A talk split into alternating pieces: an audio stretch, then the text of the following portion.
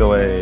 LC 的小伙伴，大家好！我们新一期的 LC 北京播客又跟大家见面了啊！今天呢，其实录制的现场有点特殊啊，今天我们是到了 COSCON 二零二三成都的现场，然后我们有见到了德福，去年的 也是在 COSCON 见到，然后还有小白啊，大家好，我又来了。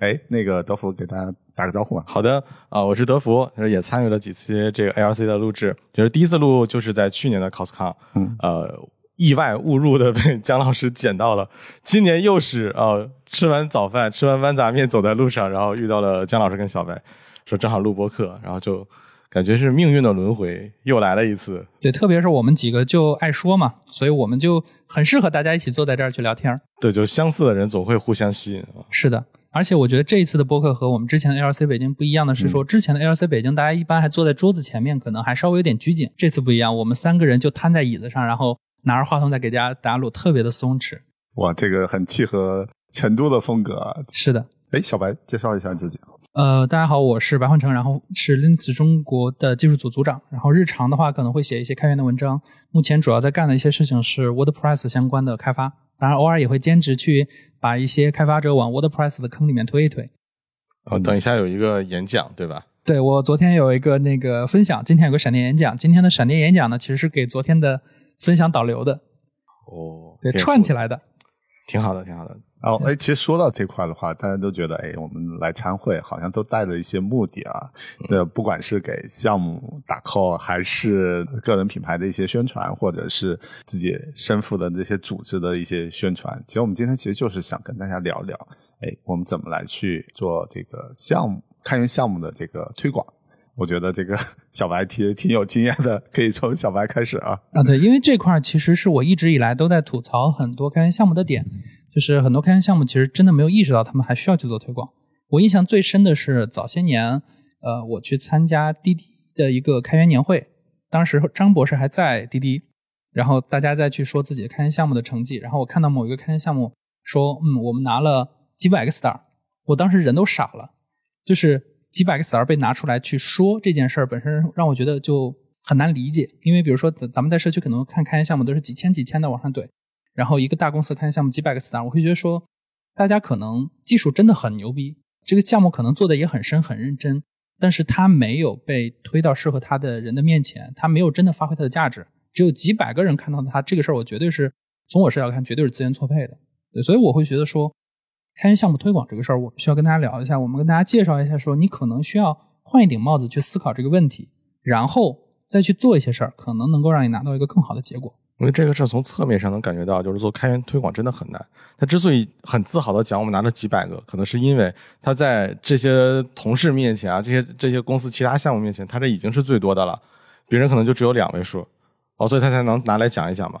对我我我这边其实也要说一下，就是我现在辅导的项目也就是几百，然后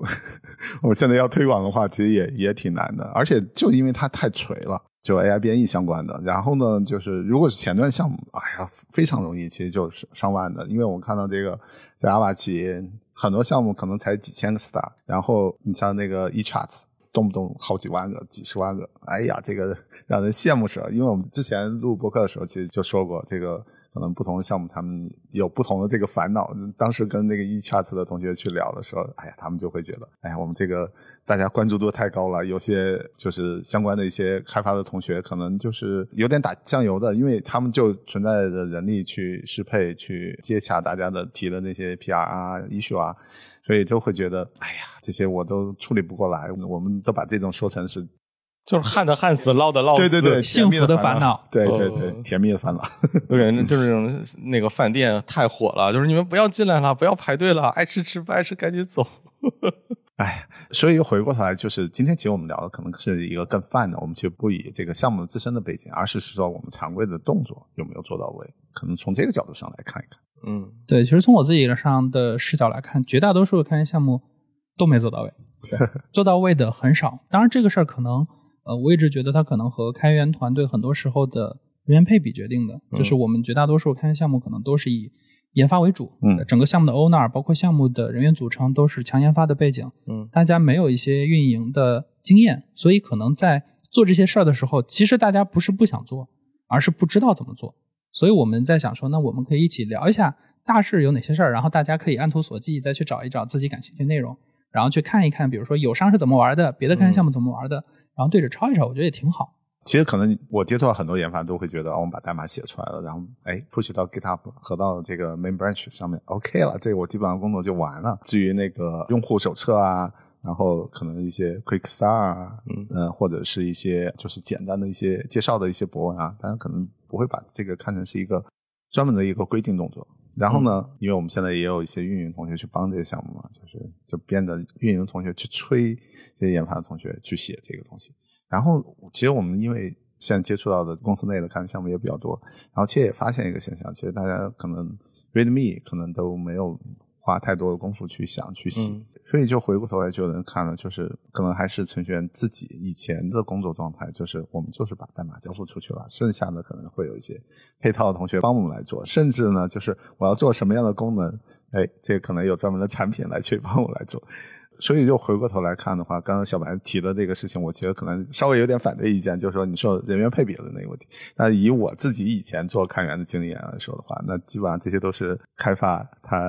by default 的，它需要去做的，这样他才能把他新写的东西很好的 sell 出去。我觉得现在大家是缺乏这种思维、这种实践的。嗯，我有一点不太一样的想法，就是我们自己的工程师，其实他们的工作就是包括写文档，嗯而且他们其实也不放心让运营同学去写，或者市场同学去写。嗯呃，可能运营我们有专门的文档工程师，但是他的工作是帮我们去确定一下大纲，呃，怎么去安排合理的内容，或者哪个地方内容要多补一些。但我反倒是觉得，对于工程师来说，有一个是他们的心理上好像有一些过不去的关。对，呃，就我们工程师去直播分享的时候，他们都会开特效，不是美颜那种，就是变成猪头的那种特效，就我不想露脸。很害羞。对，我就觉得你就让我在背后写代码就好了，我不太喜欢抛头露面，我不太喜欢去公开的去宣传嗯这个东西，因为我觉得好像它跟我作为一个程序员有点违背，就是我如果天天抛头露面，别人会觉得我好像不正经。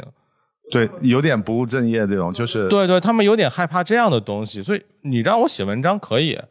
没有问题，安排我去写嘛。但是他们不会去到社区去做这种影响力的东西，哦，或者是要去拉客这种的。对，所以那这样你文档写的再好，那其实，在你的文档网站上没有别人引流进来，那还是没有推广嘛。它其实只是你为推广做的准备，并不是推广本身。是的，当然这个事儿我觉得也是我们看到互联网现在不断的在细分嘛，可能是一个细分带来。比如说像姜老师说这些东西，那我自己感觉是说它可能是一个更早期，比如说大家的职业还没有细分的时候，说白了就是人人都是产品经理，人人都是运营，人人都是研发，大家都是一一把一肩挑的时候，嗯嗯大家会有这个意识说我要去做这些事儿。但是现在随着职业的细分，大家真的就会觉得说我应该就写代码，对，但其实不是。你其实应该做更多事儿，或者至少你应该有能力做这些事儿。嗯，你做不做是你的选择。但是现在可能更多问题是大家没能力、没意识，也没有这个感觉，或者说没有这个认知，说我应该去学一些这些东西，导致大家可能最终呃得到的结果是代码也写了，文档也写了，然后推广动作一个都没有。但我从大厂离职有段时间，我不知道就是这种工作在目前的大厂里面你是如何去评定的？就我写多少代码，呃这个还是比较容易量化嘛。嗯我到做月度、季度总结或者年底总结的时候是比较光明正大写上去的。对，但我写了多少多文档这件事儿，好像就是不是那么被认可，因为这个事情也还很繁琐嘛，很花时间。但你最后你说我我今年产出多少篇文档，好像就比较吃亏，我还不如多写点代码。对，我觉得你提了一个非常好的问题，就是说，相当我们的考评指标里面会涉及到这这方面。但我回想到以前我在红帽的时候，manager 是给我们的一个有个 guideline 一类的东西，实际上就是出去播报这个事情，其实可以很光冕堂皇的提出来，尤其你在会议上面去投稿去去讲，而且是那种特别大的那种会议的话，其实是对项目的宣传是有很大帮助的。而且在我公司被红帽收之前，曾经有做过一次活动啊，就是相当于你发 Twitter，你去公共的那个论坛里面去回答这些信息，还有就是投稿，它都会有不呃都会有相应的分值哦，然后把这个分值加加够了之后，哎，给你送了一个 iPad。那时候我就会觉得，哎，这个是挺好的，而且就是因为那次我才有机会跑到上海去参加那个上海路演，然后也是因为做 speaker 之后，然后那个做 speaker 分特别高，比你写那个 blog 那分特别高，然后就马上弄了一个顶配六十四 G 的这个 iPad 一，所以我觉得就是我们可能如果能。刚刚就是把我们的牵引啊，或者我们的这个导向，其实稍微做一些转换的话，可能对于开发的同学来说的话，其实是一个额外的一个刺激。但这里面其实也会涉及到一个观点，就是如果我们抢考评的都是大家提交代码量，这个事情可能他从内心里面他就不太愿意去做这个事情。因为我也做过一些访谈，也有那个大刘，就是说他，你你访谈我可以这个，但是呢，让我抛头露面，好像就违背我的初衷了。我就不是一个纯粹的一个做开发的同学了。就是我其实我需要花很长时间去那个钻研那些问题。至于就是别人知道我的这个工作这个事情，我可能现在不是特别哦，就让。就我自己写文章，让别人知道我的工作不是特别的一个重点。但是呢，你要能帮我的话，哎，我投入时间不多的话，哎，这也 OK。对，这种我感觉就是没有被锤过。但凡被锤过，后面就会发现说，你把你自己的工作让世界知道是一个很重要的一个属性。包括为什么我愿意去做开源，本质上也是这个原因，就是我不需要依赖所谓的简历，我让别人看到我的 GitHub 说，哦，OK，你有这么多 star，对吧？至少认为说你不是一个特别差的开发者，不然的话，你可能这些东西你都拿不到。嗯，我觉得这些同学可能目前还都处在一个相对比较顺风顺水，可能还没有感受到我们说做个人的宣传的价值。呃，因为在大厂的时候，可能那个考评体系和我们在外面那个其实是不一样的。呃，对对，我觉得这个可能就是差一波裁员，对，真真的被锤一波，可能 会自己感受到说可能要去做这些事情。嗯嗯嗯，因为程序好像没有一个对自己署名权的习惯。嗯，就比如说微信，你说微信，比如上个新功能，这功能谁做的？没有人知道，你非要一个答案，那只能说是张小龙。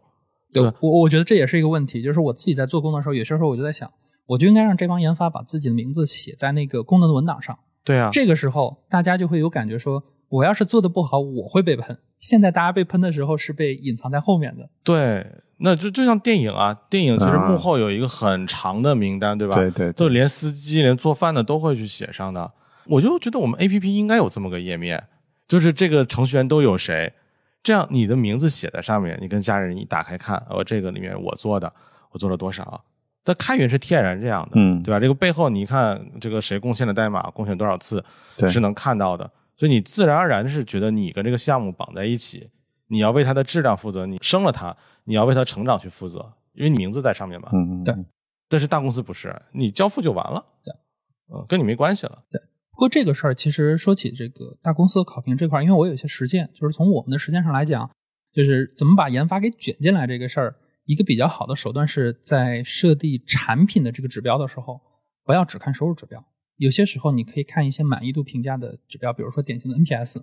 这些指标呢，它可能不会直接落到研发的工作上，但是呢，它会落到产品的工作，产品又干不了这个事儿，这个时候会把研发给卷进来。嗯，对。研发不是说主动要做这个，但是他会因为说产品说我要做这个满意度，嗯嗯，那开发者说你们连个文档都没有，你还还指望我给你个高分？这个时候研发会不自觉的会被卷进来，说要去做这些事情。这些也反正也是个手段，但是可能不同的项目属性不一样，可能还是要看看找到自己的这个手段，才能够让更多的研发同学参与到这个项目中来，让项目变得更好，也能够让自己有更多的价值的展现。对对，这块我觉得和常说的那个 UP 主其实是很很很类似的，就是需要跟我们的观众要有一些互动。那把名字写在上面的话，至少他能知道是谁谁。然后我自身的那个感觉是说，我 我以前做开源的时候，就是我会觉得我提交的这个代码会被别人看到，就是反经意不经意的。然后呢？最早的时候，刚开始弄的时候，实际上就是可能代码资料也不是特别 care，然后就是我只是想到我把功能做上做上去就行了，然后给别人检议了。就这个事情，因为当时的话，就是在 Apache 提代码，我们是先提上去再 review 的那样，就没有 GitHub 的那个直接 review 之后再合并。因为用的是那个 Subversion 嘛，就 SVN，因为那是往邮件列表里面发的，就相当于所有订阅邮件列表的人都能看得到。然后这个简易还是那个很，就相当于是一个 senior 的一个人，然后去圈里用。当时就是觉得啊，这个事情好尴尬，好好想找找个地洞钻进去一样的那种。那种感觉。所以后面的话，就在做那些事情的时候，就特别特别小心。就是我觉得，就是有一个敬畏之心，特别还有一个就是在公众的场合里面去做这件事情，就是所有好的东西你都能带上，但是有些差的一些东西的话，那可能也会对你有一些影响。所以我觉得，这个署名这个可能真的是一个就是立竿见影的一个一个一个效果。你要有这个责任感，不然其实找一些一线工程师说你参加一个大会，嗯或者让你写个文章，嗯大家也配合，大家不会抵触的。而且也要署你名嘛，就是不就是说，但是他们的这个状态就是一个不主动、不拒绝，就完全是一个渣男行径的。那怎么让他们责任心在这儿？啊，你的确跟这件事情是绑定的。就哪怕你不在这个公司了，不做这个项目了，你还跟着讲说当年我做过这个项目，我做了哪些事情啊？这样子你才有责任心去推嘛。你不能光靠几个运营啊、市场同学去推广，肯定是所有的开发者要参与进来，这件事情才能有一个质的提升。哎，对，就怎么能提升大家这个所谓的主人翁？就是除了我们刚刚署名这个事情以外，哎，其实我觉得来线下也是一个挺好的方式。呃，你不不要躲在办公室里面，躲在网络后面，对吧？线下，呃，而且能跟这个同行之间去做一些交流，我觉得这还是挺好的。但是我也在想，就是我们做线下会，尤其是很大的线下会，这个意义是什么？或者说这个投入产出比怎么看待？就是昨天想到一个什么问题呢？就是在我们展台，就大家都会发一些礼物嘛，比如说我发一个 T 恤衫，呃，线下可能最重的一个礼物就是你填一个巨复杂的表格去注册，对吧？然后再上什么 GitHub 点个 star，然后这种我可能就会送一个档档次最高的了，就是可能 T 恤衫啊或者什么帆布包之类的。但这种同样的礼品等级，在线上的话呢，可能是你要给我贡献代码，对吧？我们可能 contributor 才会给，但这完全不对等啊！别人给了那么多代码，我才给他寄两件衣服，这边你点个 star，我就给了一个衣服。没有人贡献了，以后大家都来线下了。对啊，那线下这件事情我觉得很不划算，我们为什么还要做线下呢？呃，其实我自己感受上来讲是说，呃，我们大家现在就是太习惯于在网上去沟通，去解决一些问题。这个时候，慢慢大家做着做着，其实你可能在解决的是一个抽象的问题。特别是很多时候，我们的产品需求会被呃产品经理也好、运营也好不停的洗，那个问题会逐渐变得模糊。大家去到线下时候和你的这些用户有的真实的交流，会能够帮助你更好的看清说我这个产品的价值到底是什么。很多时候这些东西，如果你不和你的用户在线下去沟通、去交流的时候，你是看不到的。但是说实话，我是觉得说，如果一个产品要自己做活动，我更推荐大家去做一些小型的 workshop、meet up，会比做更大的 conference ROI 还更高一点。因为小的 Meetup 的话，基本已经是你的用户嘛，对，对你感兴趣，大家会有一些更深度的交流。大家起码是带着问题或者带着诉求来的。是的，大会的话，就大家都是路人，但是你有多大的机会说让这个路人，然后就是从零，然后认识到你在我觉得很难，因为刚才我们也说了，就是这哥们儿就是路人，他甚至可能压根儿不是你这个领域的。比如说姜老师说他们在搞 AI，那我可能就是一个前端，但是我为了你这个礼物，我还是要来。但是我可能真呃那你说太轻了，就是前端，可能就是附近的居民，啊，也有可能有他们都有群的，组织群，早上九点钟一发啊，哪个地方有会，然后发什么小礼品，都拍照片在群里，我看过，我真是可以有大爷，我说大爷，有东西我可以给您，手机我看看，我看这里边真的好几个群，哎呀，他说你赶紧给我，我还下个会去薅呢，把袋儿给我。对，这就会虫了，有专业的，但但但我觉得这块的话，可能是我们没有办法精细的做做运营。很多时候我们是会借这个大会做一个媒介嘛，然后相当于是我们好不容易准备了，我们也把这个一些货拉都拉过来了，你不发出去，那你我的任务也没完成吗？哎呦，那是你们大公司的想法，我们多一件都给他寄回去。但你看，就是损耗也这么大呀，损耗也这么大，好像转化率也不是那么高。那我们做这个线下会，啊，不是线下会有线下会的其他的一些收益，就包括我们今天的来录哎播客这这个是的这算是一个收益。还有一些就是不经意的一些合作的一些内容，其实都是属于闲聊的过程中碰撞出来的。对这种合作机会，的确是线下会能够带来的价值之一。比如说，嗯举个例子，像昨天德福他们摊位旁边隔两个摊位是一个做向量数据库的，对吧？嗯那大家都是做数据库的，是不是可以一起去获客，对吧？比如说你一个业务系统里有没有可能既用到时序又用到向量，类似于这样的，这个的确是说可能我们过去在线上你是很难去想起来这件事，因为是我们一般不会把这两个东西放在一起去对比。但是线下会提供一个机会，就是你就是和它放在旁边，对吧？大家就会去想说，你们到底有没有可能会合作一把？这些的确是不一样的。包括可能你也会看到更多的项目，因为纯线上的时候，大家如果不是刻意的去关注，你很有可能看不到很多信息。比如，毕竟各种算法给你各种推，对。但是线下了就是没有什么推荐，就是人工编辑选择，嗯嗯就放在这儿了。这是好的项目，你们也可以自己去互相去合作，这个我觉得也挺好的。对，还有面对面的交流的话，它可能提供的信息会更丰富一些，而且呢，还有就是很多我们的老朋友就是有会的时候才会 见面的，这些就是这些是属于额外的收益。但如果你要说真的是你要去拓展你的我们所谓的呃最初的这个用户，或者我们要去招揽一些新的一些用户的话，那这个会的话是不是足够垂，或者呢是不是足够专，这是我们需要去考量的一块的内容。是可以的，就是我们用更大的预算，然后我们来做这个事儿。我们并不是说一定是 ROI，我们可能真的知道就是一个品牌的效应。我们先把这个事儿拉起来，然后我们在这更大的会圈完一小波人以后，我们再做小的 meet up。对，可能这个事儿，如果我说我们用运营上的漏斗理论上来讲的话，就是呃大会这种漏斗呢，它的盘子大，但它转化率很低，但不影响我只要这一层我先把人筛进来，我到下一层我再去做高转化率的事儿。一层一层来，每一层都有自己的价值，我觉得这个也是一个可以思考的维度。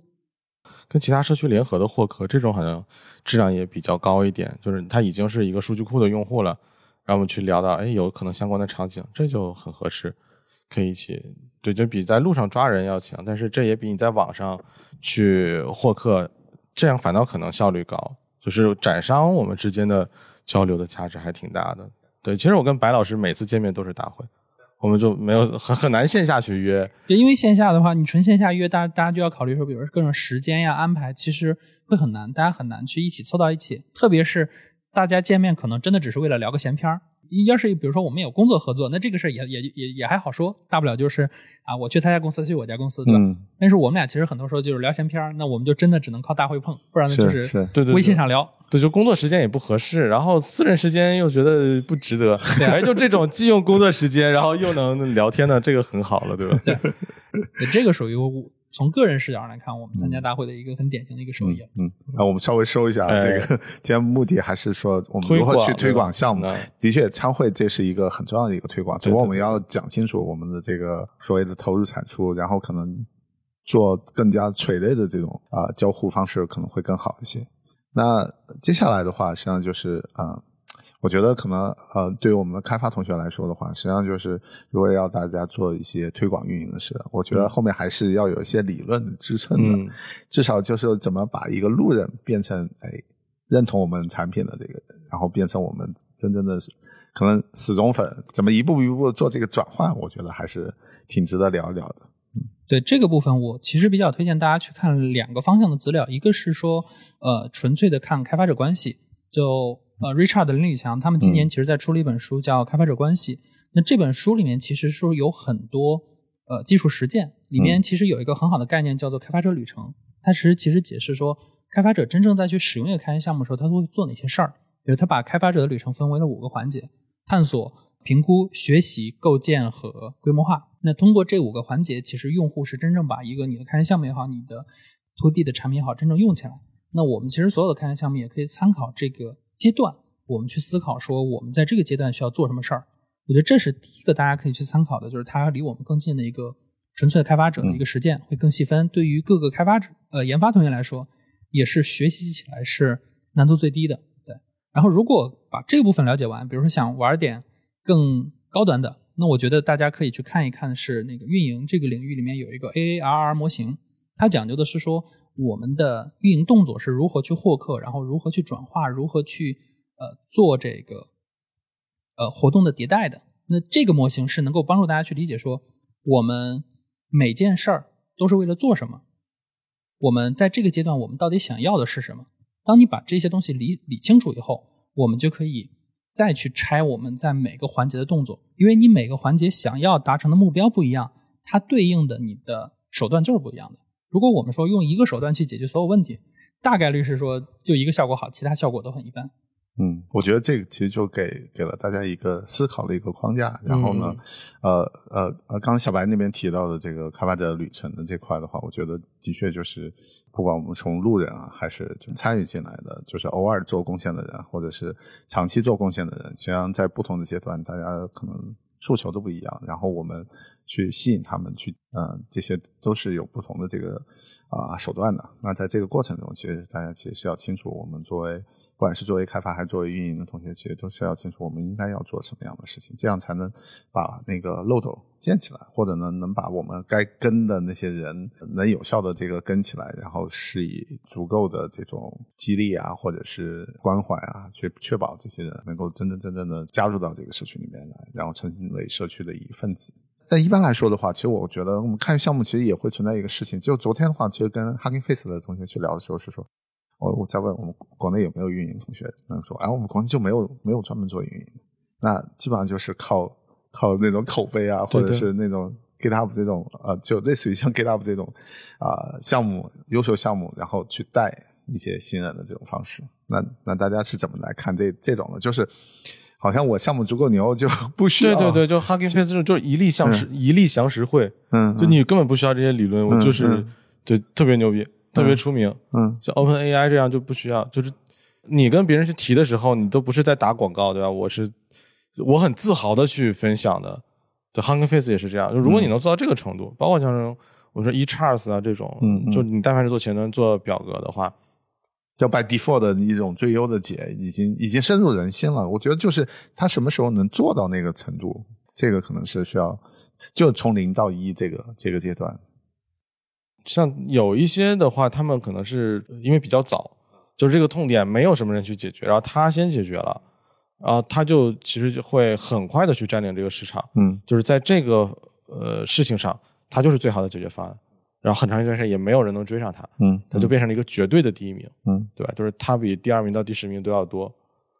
这是一个非常理想的、非常顺的一个路子。对，但这个事儿其实可能在今天这个时刻是很难的，你很难找到一个这样的一个绝对领域上的蓝海了。嗯对对，现在开源项目实在太多了，对，大家很难达上这个状态。目前可能大部分项目都是面临的是说，我现在酒香我也怕巷子深，因为这个市场上的信息太多了，开源项目也太多了，开发者已经选不过来了。嗯，我必须要让我的开发者或者说我的目标的用户知道说我是最适合他的。但现在其实也会有一些问题，就是 Me Too 的项目也很多，就导致于我们去跟用户去介绍的时候，啊，其实可能就说什么什么的什么版，嗯嗯嗯，这个我觉得其实其实作为如果作为运营来说的话，其实就就很难很难去去 sell。那呃，这个事儿我觉得可能也和之前我们跟吴胜老师聊过一个观点，就是你开源项目你得有自己的特点，嗯你不要只是做效率。对，如果你说，比如说我可能我做这个项目，然后我其实只是效率比别人强，那这个事儿可能意义和价值都没有那么大，因为大家可能不会说我为了提升效率，我去整个替换我的技术站。但是如果你真的去解决哦不，我觉得这个效率要看，你只是提提升百分之十二十这种就没有什么对没有什么太大的含义除非你能提升百分之三百或者一万的那种。对这种就是你直接数量级的变化，大家肯定还是愿意去试一试。但是如果你真的没有做到那么牛逼，可能其实大家不会太在意的。这个时候我们去推可能就意义不大。但是如果说每个项目的这个开发者能够想清楚我这个项目到底和别人的差异是什么，不是说我为了做开源项目而做项目，而是说我真的有我的呃服务的人群，对我就是服务这波人，比如别的人我就是不看。嗯那其实这个会好很多，会好很多。对我觉得可能很多时候一些开源项目其实也没想清楚这个事儿。对，就是你，你首先是你为什么开始做这件这个东西吧？很可能是应用场景下，然后这个场景下目前的解决方案你都不满意，那你觉得，然后或者说我的技术能力强，呃，我我做的产品就一定更好，然后我去做，呃，所以就像小白说的，我最好是有一个新的功能点，但是后发也有后发优势。我说先发就是没有同类，然后你是绝对第一名；后发优势就是有一些坑别人已经踩完了，然后别人已经跑了一百米，你不需要从起点跑，你就完全可以站在所有人跑到的那个位置，然后再跑。这个时候你跑得更快，也也会有优势的。其实大家还是经常看技术社区，像前端，我每听说一个新的框架、新的 UI 什么，我多少会看一眼。但我看这一眼，如果说它有一个点能触动到我，我就会接着就是往小白讲的这个呃旅程上面去走，就是探索嘛。当你这个探探索的成本很低，而且工程师其实还是会保持这种探索的习惯的。你只要在常见的一些渠道做一下曝光，会看到的。但是往后，呃，就评估的这个成本，我觉得也不高。我看一下你的官网，看一下文档，就这首文档是很重要，对吧？你文档写的很好，很容易让我去理解到你是什么，然后你比别人的优势在哪儿，然后大家会往下走。但我的问题就在于说，好像在这个过程中没有很注意到，就是我从项目的开发者角度，他们没有很刻意的。把用户往前去引导，对，就是那个文档这块的话，嗯，我们去要求的话，大家可能都是会说我会去写文档，但他不会站在新人小白的这个角度上来去思考这个问题，所以他写的时候可能都是 by default 的，很多东西他都跳过去了，甚至安装的时候，哎，我不告诉你怎么安装的，装的，因为我我知道是怎么安装的。对，对你很难讲，就小白可能是劝退，不是因为你的问题，就是我拍摄环境装不上，我就被劝退了。嗯嗯，呃，你你在你的文档里面，可能首先要把这些事情讲清楚。对我，所以就回到这块的话，我觉得可能是不是我们需要有一些就是专门的文档工程师，或者是有一些就是做啊 DevRel 的这些人来去帮我们来去做一些评估。嗯，这个事儿我自己实践经验上来讲呢，是我觉得说是需要有这样的人存在，但是大家得分清楚比重，不是说我们把所有的文档工作都交给这样的人来去做，而是说呃，我们把文档可以分为几个不同的品类，比如说最底层的品类是 Reference。就是说我这个 API 是怎么调的，或者说我这个呃功能有哪几个模块，我的参数输入参写这些的人一定是我们的研发工程师，研发工程师写，然后运营也好，Dev Review 也好去 Review，然后除了这些以外，我们可能还会给开发者去提供一些 Tutorial 或者是 Guide，那这部分内容可能是需要我们 Dev Review 的同学来写，因为他们可能会更有用户视角，他们也会更偏小白一点，对他可能不像我们的研发工程师说，我这什么环境都是好的，我这什我什么都懂，所以我。呃，反正在我电脑能跑，对吧？他们可能会真的实打实会遇到说那些小白们遇到的问题，他们来去写这个文档会更好，就是大家组合起来会呃更容易把这个事儿做成。如果你让研发去写呢，很有可能我们会发现说这个东西在研发电脑就是跑得起来，因为他之前做了很多的这个 setup。我们有一个方法，就是写完文档之后会找我们的市场或者是 HR 去 review 这个东西，就是你要照着这个文档把它跑起来，如果你跑不起来卡在哪儿，然后我们就要看为什么。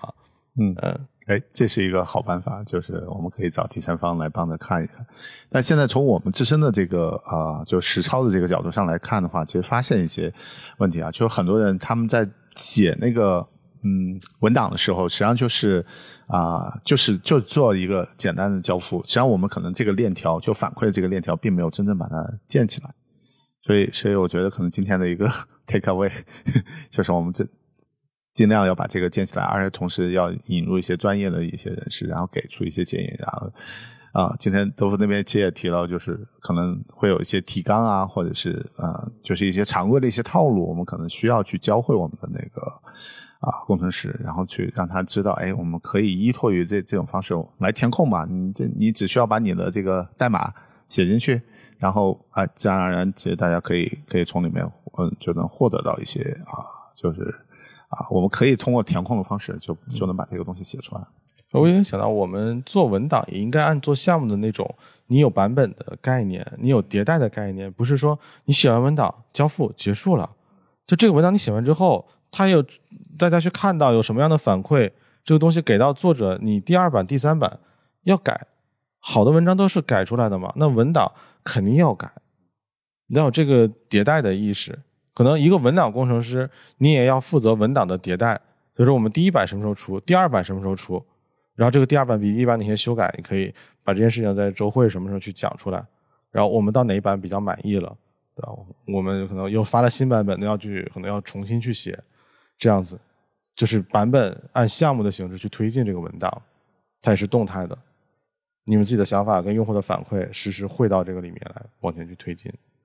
对对。其实我觉得，其实就是相当于我们其实还要建另外一条流水线，就是除了我们代码的流水线，那可能这个啊文档的这个反馈，因为以前的话，我其实没有特别觉得这是一件事情。就以前我们在在做的时候，可能就基本上就阿帕奇的项目就是写英文文档，因为 by default 我这边做的功能的话，我要 example 啊那些，我我一套的我都要写出来，否则的话，我觉得我这个交付是不完备的。那但是后面的话，其实我们也有专门的，就是所谓企业版的时候，其实专门有文专门的文档工程师去写那种用户的手册，他是会在我们写交付的基础之上，然后重新做一些梳理啊，然后也会写一些 example。但的确就是这个迭代的这个速度可能稍微会比较慢一点，它可能就是呃新的项目出来之后，然后过了一年两年，然后再有这种文档的这种交付。那现在来看的话，就是好像这个速度就是加快了很多，然后大家其实也针对你不同的这个版本，其实也在做相应的那个文档。以前的话，其实我们就是在那个 wiki 上面去去写，写完之后，哎，导出来，然后就出现了一个问题，就是如果我有多个分支的时候，然后这里面就我新加的一个 option。我可能是在新的版本里面才有，我在老的维护版本里面没有，就搞得我们当时就很麻烦，就是我得加那个 since 什么什么什么时候来，然后那那个来弄。其实我看现在的，其实很多时候就是你可以专门就是文档化，不管是 Gitbook 啊，或者是其他的一些工具，其实它是可以加上版本了。那你这样追踪起来，其实就会容易很多。然后还有一块就是以前我们做的那个项目，就叫那个开梦那个项目，实际上就是后面那个刚小白说的，类似于像 API 的那个文档。就是后面直接花了很大力气来去做那个改造，就是写了很多工具，自己定制的工具，然后呢，就是在编译的过程中，就是它会自动的去生成那个 Markdown 的那个文档，然后再再来交付。就当时我都会觉得，哎，这个跟我那个代码好像没有什么关系啊，但是大家会花很长时间，甚至半年的时间去专门去搞这个图。搞完了之后，实际上就是会会让大家轻松很多了。那我基本上我改代码的时候，我同步一下，这事儿就完了。然后还还有个副作用，就这么改了之后，这个大家的代码要提交量蹭的一下就涨起来了，搞得这个阿帕奇开模的很多提交人员，就是基本上在阿帕奇那个提交榜里面都是排前十的。对这个事儿，其实本质上是大家必须要意识到，说我们特别是做 to D 的产品，API 也好，SDK 也好，它不是。你的唯一的产品，你的同类的产品可能还包括你的文档，嗯，甚至可能还包括你的支持服务，这些东西打包起来才是一个完整的产品。对你只给代码，可能大家是用不起来的。是是是，我我觉得可能要站在小百这个产品的这个思维了之后，你才 你你才能觉得，哎，这个东西是我该做的，而不是说，哎，我只把代码写完了就就完了。所以我觉得今天一个很重要很重要的事情就是，如果我们有研发的同学的时候，就我觉得，特别你如果要参与到开源的话，你需要转变这个思想，他要有产品这个思维。你你的代码只是一部分，只是你产品的一部分，你需要更多的助力大家能够用起你这个代码的这些步骤，把它加进来，这样才能形成一个完整的一个项目，才能让更多人用，更多的人去给你提反馈。对，其实就是关注说用户到底想要什么，而不是我能给什么。就是用用户如果需要一个教程。那我就去写，我能不能写好那是另一回事，但至少我再去做，然后可能我会找到更加专业的人帮我去 review，帮我去改，然后让它达到最佳状态。但至少我有这个意愿，或者是我有这个想法去做这件事儿，这个是很重要的。大部分可能大家还没有到说，嗯，我把这个东西当成我的项目，或者是反正可能就是我们刚才说聊那些原因嘛，大家还没有意识到说我应该去做这些事儿。当大家意识上来以后，其实想解决这些问题是不复杂的，因为总会有一些手段能够让你去把这些东西给解决掉的。可能很多工程师还是觉得这事儿挺挺烦的，而且没人教过，就是大家哎呀写文档这个事儿是好头疼啊，不想写。哎，对我没有人教，我觉得后续的话，可能我们需要有一些结构化的写作的一些。对，对，我们可以有一些结构化的写作，包括比如说像刚才这个姜老师说，他们在阿帕奇，他们可能比如说你交付的代码里面可能会有哪哪几个 checklist，我们其实是可以给大家一些 checklist 的，然后让大家你你可以不用会。但你在发你的版本的时候，你可以做一遍你的 checklist，你知道说我可能还有哪些东西没有，如果没有，我可能去哪能够找到好的 sample，嗯，然后去抄一抄，我觉得这个其实就很好。哦，对对对，那姜老师姜老师说，我们尽量让他去做填空题，嗯，对吧？不要少做简答题，这就很难。嗯，那填空又更好去让它标准化一点嘛。是是是，对于后续也好用。是的，还还有一点，就类似于我前段时间去做的时候，呃，给项目做辅导的时候，就是大家发现大家对 release note。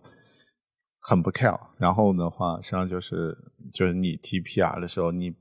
写标准的这种格式，然后我们可以通过一些工具，然后让它来做一些分类。就这个规矩，可能越早去提的话，或者呢，就是让大家从那个好的这个项目里面多学一点这种 常规的这个 practice 的话，就会好。呃，但我们是用工具去生成 release note，但那种巨多。嗯尤其是发大版本的时候，嗯就可能有上百条，啊，是是。你没法看，我们自己都没法看，用户怎么去看呢？其实他那个只是说帮助他来做检索，就方便他去做一些问题的一些定啊，有可能。用用户说我某个比如 i 十八呃 i 幺八问题什么时候解决，你一搜，然后，看到在哪个版本对上，对对对，其实那个主要是让他来定位那个版本的那个问题，这样呢查错的时候就方便一些。但还有一点，就以前我们在开幕的时候还会再做一件事情，就是把那种就是重要的那种 API 变化，其实是在日常开发的过程中，我把这个代码提交进去的时候，我就要去改那个我们所谓的人化版 release note。那个的话，其实就相对来说，如果你一个礼拜的改动其实没有多大，但是你如果积累了这个几个月、半年这种，就会很很恐怖。但那时候就是，反正我改一小块，然后，哎，我可能就花个十分钟、二十分钟，然后我就把这个文档就更新了。但当时就持续不断的去更新。那真正用户他来读的时候，就是他想了解一些我我要去 API，我需要去去做一些转换啊，或者是我啊、一些新的一些功能的时候，哎，他可以读这个。这个就相当于是人化版。对，说起来填空题这个事儿，我又想起来一茬，就是嗯姜老师不是在企业内部做内部的这个开源办公室嘛？其实你们可以考虑开发一个工具，就加在内部的代码仓库的 CI 上，就是但凡是标了开源项目，只要有更新，有 MR 要往里合，然后就开始检查你的各种东西有没有填过啊甚至帮你去 MR 上去一些默认的 template，比如说你的 README 有没有？没有，我给你个 template，然后下次我还会检查你有没有把我里面的占位符全部剔掉。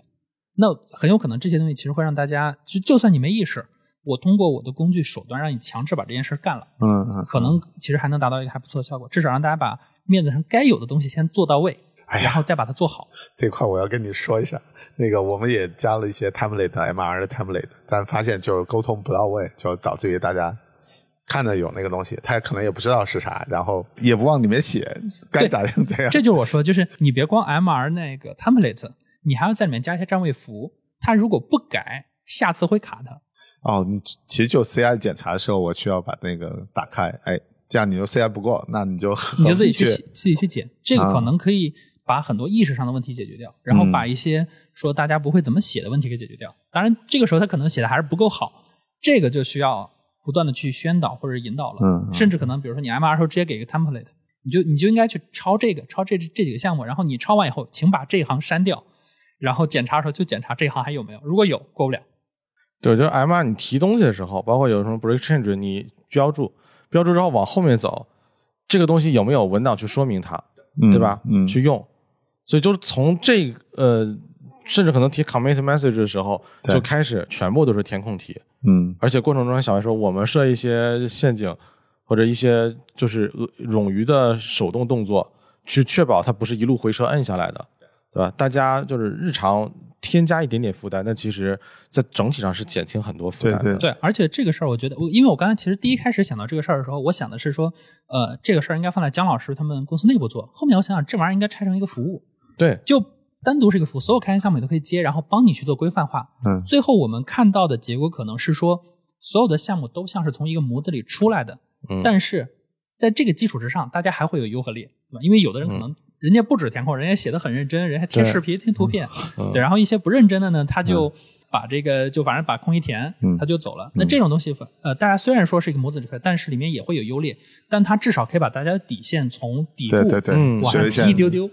我觉得这个挺好的。其实就像之前我看那个 CLA Assistant 那个项目，嗯，就是你只要接进去，它可以帮助你去签 CLA。是这其实对于很多开源项目来说，也是一个蛮值得做的事儿。对对对，然后我最后补一下，就是从我自身那个参与到开源最开始的时候，我觉得对我来说特别难适应的就是那个 checklist，嗯，因为我觉得我代码都已经 CI CI 都能跑过去，哦，就那个单元测试都能过，那就是格式的那个问题啊，哇，那个最开始的时候，我觉得好难受啊，这个让我让我要改改动很多，但是哎，就是过过过个半个月一个月，我自然其实就写了，我就就成习惯了。而且里面它其实有很多很好的一些实践，其实是可以减少我们那个 bug 的那个出现，而且能让大家的风格一致。所以就回过头来，我觉得这也省掉了我们很多去交流沟通的事情。实际上我就是把流程给你给你规范好了，然后你就这就是最佳实践，你就 follow 这个，然后你就可以来做。对，我们接下来可能可以你其实你们这个可以在企业内部做，企业内部做呢，这就成了企业之间的这个竞争优势。而且对你做好之后，你就开源出来，然后你就占据生态位，定这个标准，对，对吧？其实挺好的，就是你如果做到公开服务呢，这个事儿可能最终是拉升整体的下限。如果你做到企业内部呢，这就是你们 OSPO 比其他 OSPO 好的点，对，这就是竞争优势嘛。对，你前提提 commit message 那个标准是 Angular 的吧？对是这个其实是有一些官方的一些 formal 的，就是这对对对包括 commit message 你怎么写，这些其实都有规范。就你带 module 啊，还有你是 bug fix 啊，或者 new feature 啊，对这些对对对这其实都有很多都可以抄的。嗯嗯，对啊开源社区蛮多的实践，只不过这些东西可能过去都是通过文档传导，那就需要有人教。现在我们不教了，摊牌了，直接给你加卡点，呃，不干不行，撤回去重来，这种也行。对，这这个事儿反正肯定是你需要花一些精力，但是你如果做了，别人公司没做，大家就会发现说，你们公司的这个开源项目整体看起来至少它像是一个呃比较规范化的产品，不是一个说，比如说可能你们公司下面比如说有一百多个项目，然后呢。嗯嗯有那么几个名牌项目写的非常好，非常牛逼，然后嗯有一些项目丢一个 README 在那儿，license 都没有，至少不会遇到类似这种问题。嗯这样就大家都会说你们这个公司的开源项目都质量很好。对那是经过治理的，对，这不就是你这个 OSPO 的工作吗？对，嗯，那再进一步，这东西你都可以让一些 AI 来参与，就是一些问答题，对对吧？就是大家写这些东西的时候也有负担嘛。如果嗯你简单一些问答，帮你更好了，嗯，开发体验也好很多，对，还可以帮你做 review，然后可以检测语法。忽然看到了一个小的创业公司出来了，我真的是每次我写了之后，我还要去查一下，啊我怕英文语法写的不好。对。嗯，对，哎，这个这个？是至少你们可以在公司内部去做，因为在外部这个事儿不一定商业逻辑是成立的，但至少从内部嗯。OSPO 的视角来讲，这就是你们的这个价值嘛，就 是你们帮公司整体这个开源水平往上拉。不不，我觉得一定要开出来，这是有业界影响力的，这开发者口碑也很好，对吧？就在这个公司写代码，我这提 PR 也不痛苦，对不对？啊，就把整个水位线给拉起来呗，这个事情。这个挺好的今天今天聊完了，明明年的工作目标有了，对，姜老师 Q 一有事情哎呀，干了。突然发现这个明年的 OKR 好写了，还而且还能把 AI 用起来 把这个 AI 也结合起来了，all in 了，all in 了。啊，all in all in。好，那啊，对我们看时间也差不多了，就大家可以稍微总结总结。呃，如果让我来总结的话，我觉得可能就是第一是，呃，大家虽然是研发，但你们真的可以学一些运营的思维，这个事儿对大家没坏处。呃，因为我一我一贯这个对外说嘛，就是我肯定不是写代码里面写的最好的，但是我是写代码里面最能写 PRD 的。如果说这个水位线我还占不到，那我会说我是写代码里面最会写 PRD 的，同时还懂点运营的人。我就通过不断的给自己叠加 buff，把自己筛成了这个领域的唯一。那对于很多我们的研发同学来说，也可以借着这个思路，你去把你自己变成一个更独特的人，这个对你自己未来是有好处的。是是是，我觉得更全面的一个人。对，嗯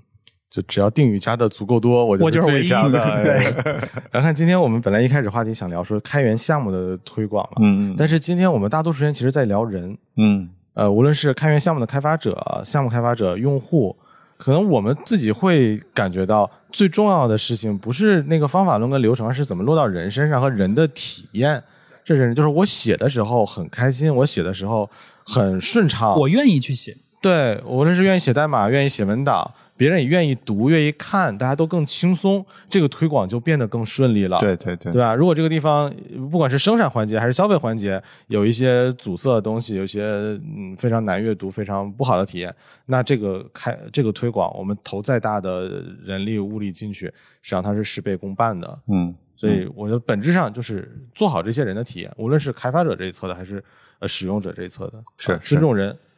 这个事情以人为本嘛，对，就会变得 好很多。对，之前我跟有些人聊，别人说就是不同的岗位，大家都会说你要有产品思维。那产品思维到底是什么？其实很简单，就是以用户的视角看问题，这就是产品思维。就是你看用户到底要什么，对吧？研发看的是用户要什么，运营看的是用户要什么，所有人都看用户要什么，然后咱们就朝着这个目标努力就行了。对，就是让研发跟用户真的接触，不是你丢进去，呃，就是不是像寄信那种，我把东西放在那儿，你拿走。我们俩一定要面对面，我交到你手里，嗯，哎，你不喜欢，你还可以当面扔过来给我，对，当面被喷，哎，这样建立联系之后对。就更好了。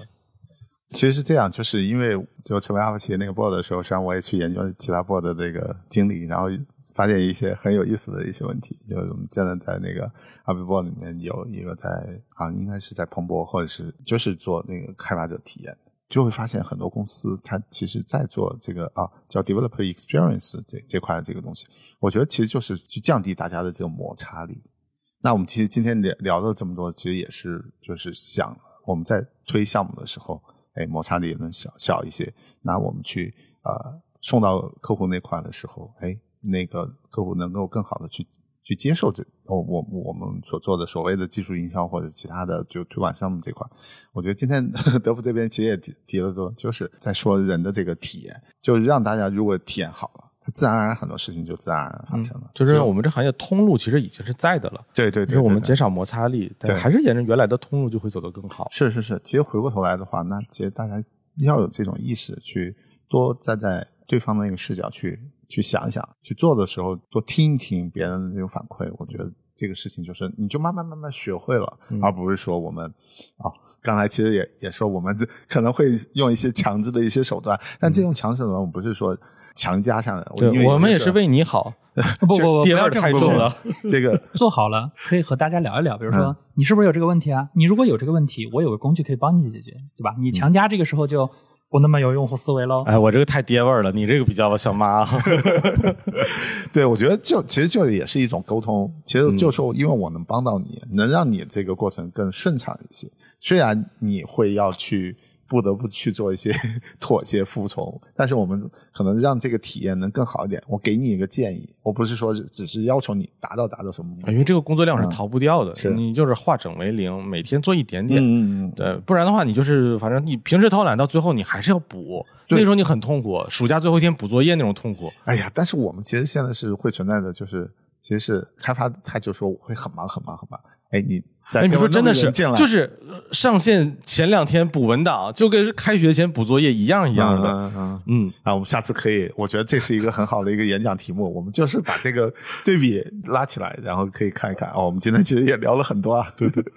好好，非常高兴能跟豆腐小白，然后我们在 coscon 啊成都第二天的上午，然后哎有这么好的一个交流，我们也期待就是后续能跟。大家能有一些更深度的一些交流，嗯，对，刚好德福这边也想搞事情，我们未来可以有更多的机会一起去搞一些事情。对对对对，我说开源项目测评这个事情，我们也可以第三方来做嘛，对。对吧？其实有很多都可以值得做的，只不过过去可能大家对这个领域关注的不多，或者说，呃，真的你走进来才会发现这是个问题，那我们可能就可以你说测评是他那个体验的测评，但是就从测评那个环节。对我们无论是做线下的演讲，或者线上做一些测评视频文章，对，给他有些反馈，说什么？对，帮助大家做得更好嘛。我们除了做工具，我们可以有一些反馈，说你这里哪里做不好，提供反馈。因为毕竟我们有这个渠道，说我们发现问题，我们还能告诉这些团队。可能很多用户他发现了问题，他没有办法去告知这些团队。对，就是骂骂咧咧就走了，对，关掉网页，对吧？对 对，要告诉他为什么为什么没有。而且那最近我其实还读到一个文章。就是讲那个 GitHub Star，你怎么去获得更多的 Star？但里面就有一个项目的测评，就相当于是这个稍微有争议的这种报告，嗯，其实是会给你引流的，而且这个好像是大家经常用的一个套路。其实说起 GitHub Star 这个事儿，其实有一个很有意思的问题，就是啊，我们到底认不认为 Markdown 类型的 GitHub 项目是一个好的开源项目？我觉得大家不能在一个评价体系上，就是你们 Markdown 跟 Markdown 一起比。嗯，对，就是你小红书粉丝跟微博粉丝不能比，对，大家自己去自己赛道比那个数量嘛。对对，那五万 star 的 markdown 可能就比三万的牛逼，但是三万的不一定比三千的别的东西是的厉害。嗯嗯，我觉得这样就好了。对，大家直接比自己的。而而而且那个 star 背后的就是你你这些用户是不是足够垂类，其实要看这些用户的质量可能会更重要。是的，因为。从淘宝那边买出来绝对没没有用的，只是说一个。对，而且那种项目，你发现它不光是 star 很多，它 fork 也很多，对，它 watch 也很多，就大家就一键三连的形态去点的。嗯嗯嗯。哦哦，你说专门有整套的？不，就是很多用户完全不了解，他就会觉得我对你的支持，什么叫支持？就是把它全部都点亮。对啊，就是我觉得喜欢你的意思。对，说起这个，其实未来也可以聊一期，就是到底 GitHub 要怎么玩？嗯，比如说嗯每一个动作你到底权重是什么，你对项目方带来的是什么，可能这些东西我觉得都值得，都蛮值得了对解。讲讲这而且个礼节上的东西，对吧？对对，一个是交交互层面上面，还有一些就安全层面上面，因为最近有些研究，我觉得可以大家分享分享。安全问题给大家把安全问题可多了。就是我我之前有一个一个很有意思，就是豆瓣它不是把它 API 给停了嘛，我就经常去 GitHub 上去搜别人的 K，就你发现大家把 K 都上传上去了，都可以用。很多类似问题，就是是是我们很多的工程师，大家的这个意识其实意识还没有上去。嗯，所以 GitHub 是有这个 AKSK 的那个检测扫描检测的，只要你把它打开，by default，而且这个是免费的。嗯。但是你要去做那个定制的，就是你自己的有些比如说豆瓣想做，他就得自己去做。哦对这个其实就不，它它那个它那个会有什么体系，token 啊，什么什么 secret 这种关键词，呃它不是上面带这个冒号，不它会这样是它正则，你可以做那个哦 key 的那种规则是吧？对，之前我我接触过一个，就是 GitHub 他们会有一个安全的一个 partner 的机制，然嗯。后他会把他会要求你提供给他一些正则，然后他会把这些正则发给你来做 validate。然后如果你 validate 的 OK，然后他他那边就告诉用户说你这个 K 不应该被暴露出来，类似这样的。对，对，有很多这种。他的 part partner 是给公呃公开的但你首先也得有意识去配这个东西。对，就是你得有这个意识。很多时候大家没这个意识。对，呃这个我可以聊一期，因为这这最近最这这近最近在弄，啊，挺好玩的。那我们这期就录到这里。对对对，这待会儿还有演讲，好，大家赶紧准备了。好，准备好嘞拜拜，拜拜